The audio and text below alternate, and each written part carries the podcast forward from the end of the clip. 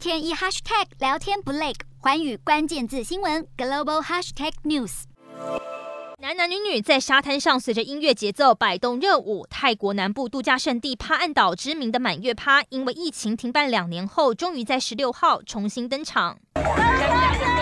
有精彩的火神表演，街边摊贩再次开张贩卖酒水点心，估计派对吸引约一万人。观光渡轮在前一天已经额满，岛上住宿甚至在上个月就全部满房。泰国为了重振观光业，去年十一月开始实施旅客入境免隔离，今年四月起，旅客登机前更不必再附上 PCR 证明，只需要落地后进行核酸检测。四月开始，单日抵达曼谷苏凡纳布机场的国际游客估计就有一万多人。泰国政府预计五月再放宽入境措施，到时落地将以快筛取代 PCR 检测，最快拼六月全面解禁。华宇新闻徐立山综合报道。